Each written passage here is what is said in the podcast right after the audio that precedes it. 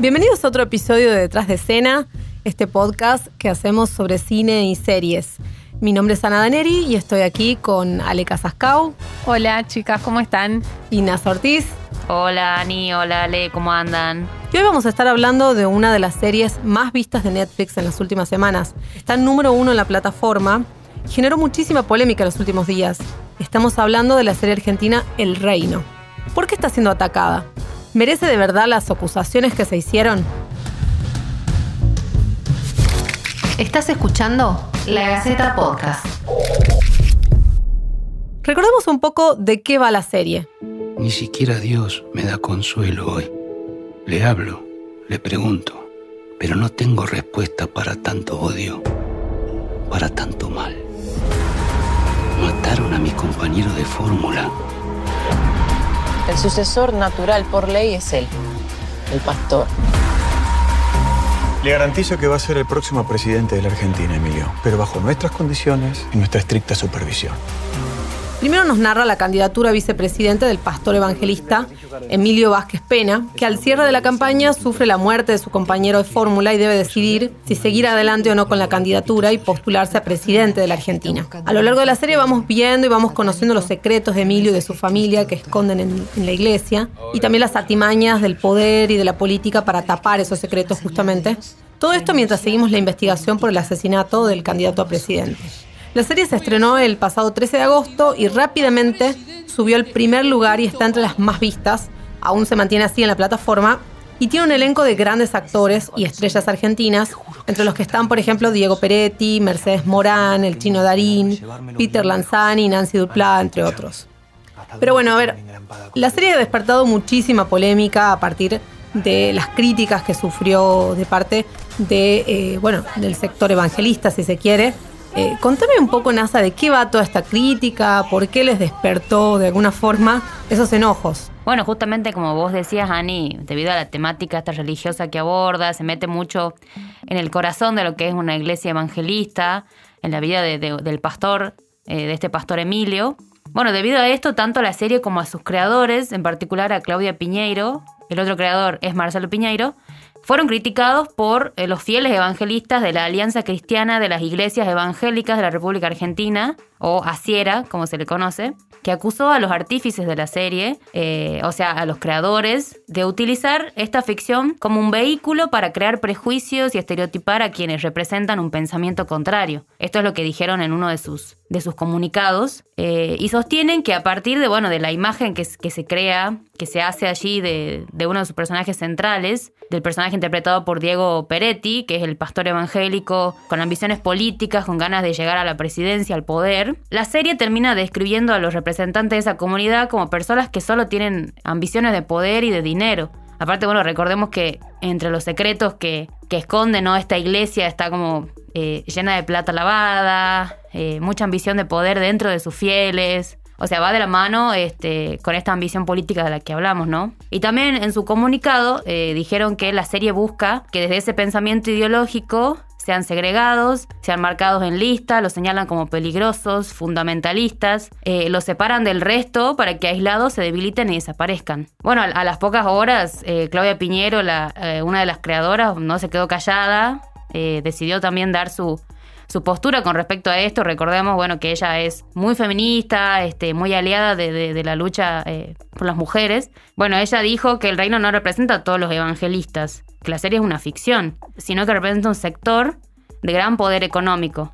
Y ahí quiero saber qué piensa Ale, ¿no? Si realmente, eh, bueno, si realmente es así o no, o qué hay de cierto y qué hay de, ficción en todo esto, o qué se pone en juego por ahí. Bueno, yo creo que principalmente eh, es una ficción y hay que entenderla como tal no merece tener tantas acusaciones y, una mirada, porque si no, de repente no, no podríamos ver ninguna serie o no se podrían hacer un montón de películas que hablan sobre, sobre estos temas o que hablan de ciertas comunidades, eh, porque entonces todo sería estigmatizar o no se podría hablar de nada de repente, me parece. Con respecto a la serie en sí, creo que también eh, inclusive hasta crea una, el nombre de una iglesia que no existe, entonces no está hablando puntualmente, no está haciendo una crítica directa hacia, hacia alguna comunidad o, no está señalando de esa forma,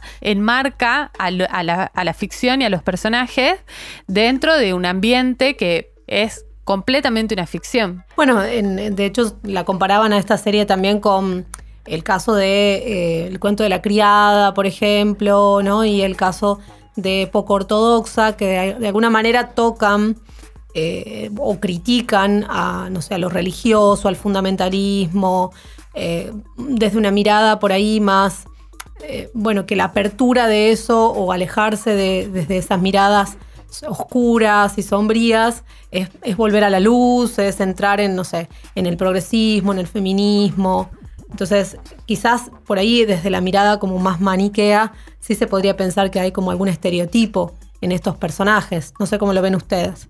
Sí, me parece que obviamente se puede comparar esta serie con un montón de otras series, inclusive varias películas, porque hablan de, cierto sector, ¿no? Pero eh, al mismo tiempo también sí le doy poquito, un poquito de, de, razón quizás a la, a la crítica de las comunidades y que sí creo que esta serie cae un poco en determinado estereotipo de mirar al otro, de mirar a, esta gente, a evangelistas o de, distintas religiones, de, una forma que no sé si es la correcta, ¿no? O sea, pienso en un montón de películas que, que hablan de la religión y de la pedofilia, que todo el tiempo la relacionan y que por supuesto que habrá casos de esos, pero también hay muchos casos que no. Y en general, siempre en las ficciones eh, se, se relaciona mucho esto del manejo turbio de la plata, eh,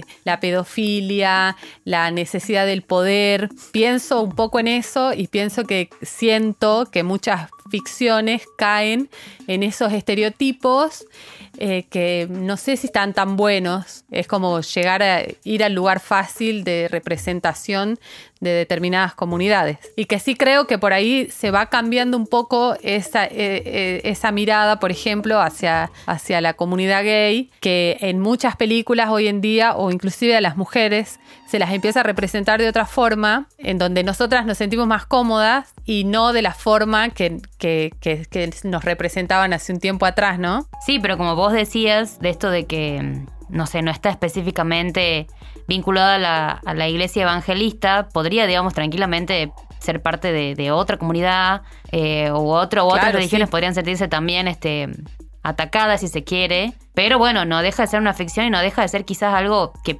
puede pasar, ¿no? O sea. Igual lo interesante me parece es que justamente abra un debate sobre el tema que sea, ¿no? Que lo ponga sobre la mesa, que esté presente en las conversaciones de la gente. Hay mucho mito alrededor de los evangelistas, porque no formamos parte de esa colectividad o de esa comunidad. Lo vemos de afuera quizás con prejuicios o intuimos algunas cosas que suceden, pero eh, no, deja de tener como su mística o, su cierto encanto o atractivo para nosotros como, como televidentes, digo, ¿no? Eh, y que luego eso se traslade a las conversaciones de la vida cotidiana, porque lo que sí nos atraviesa es la política y más en este contexto, me parece. Quiero pasar ahora a la sección que me encanta y de la que NASA es protagonista, que son las curiosidades. Me encanta que siempre nos trae acá a la mesa todas las curiosidades del rodaje, de la película. Contame un poco cómo se hizo, porque es una, fue una gran producción. Claro, sí, bueno, llevó más de un año eh, de, producción, bueno, en realidad desde antes del del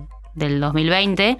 Las grabaciones empezaron el 21 de enero de 2020 y en marzo tuvieron que cortar por la pandemia, la cuarentena estricta, para recién poder volver en octubre del año pasado a, terminar de, filmar las escenas que faltaban, que tuvieron que ser reestructuradas y readaptadas al protocolo para poder filmar, ¿no? Sin mucha gente, eh, con distanciamiento. Es la primera historia que crean en conjunto Claudia Piñeiro y Marcelo Piñeiro. Y es también el debut de Piñeiro en la dirección de series. Además es la primera vez que la productora KIS, responsable de, del Clan, El Ángel, Ratos Salvajes, entre otras, produce una historia por capítulos, o sea, una serie. La historia le llevó más de 1.300 horas de rodaje y más de 90 personas estuvieron trabajando en el detrás de escena en los distintos equipos de, de producción. Alrededor de 3.300 extras participaron en distintas escenas.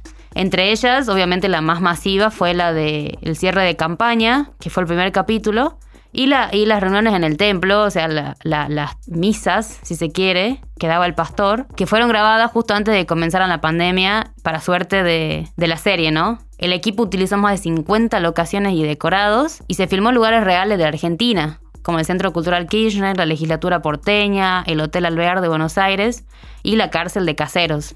Y la canción fue creada por Casu y Nicolás Cotton, que es el compositor musical de la serie. Bueno, me encantaron los, las curiosidades. Eh, acá yo quiero que me den el veredicto final. A ver, ¿vale la pena verla? ¿La recomendarían? Yo siempre eh, recomiendo las series o las películas de las que hablamos porque creo que siempre está bueno ver el cine, si es argentino mejor, eh, si es el cine que sale del mainstream, mucho mejor. Eh, creo que la serie tiene sus cosas buenas, sus cosas malas, sus buenas y malas actuaciones, pero siempre vale la pena mirarla, formar una opinión al respecto y sobre todas las cosas encarar a ver esta serie primero desde la mirada de que es una ficción y nada más que una ficción. Coincido con vos, Ale, la recomiendo ver, la verdad que es muy entretenida, tiene una superproducción, te atrapa capítulo a capítulo, eh, con toda la trama de la investigación, de, los secretos de detrás de, este pastor, de su familia, y es como muy, muy fácil de, ver. Eh, son ocho capítulos que duran cada uno 50 minutos, o sea, lo puedes ver en una tarde si sos muy fan en dos tardes, como para no, meter, no meterlo ocho horas seguidas. un montón. y bueno, y que, y que cada quien saque sus conclusiones y diga si le gustó o no. Como decías vos, Ale, tiene sus cosas buenas, sus cosas malas. Bueno, ya saben, entonces tienen ahí para ver, eh, para maratonear un poco si quieren esta serie, si no la vieron. Y los esperamos la próxima semana, como siempre, en Detrás de Escena. Estaremos hablando de más cine y más series. Esto fue La Gaceta Podcast.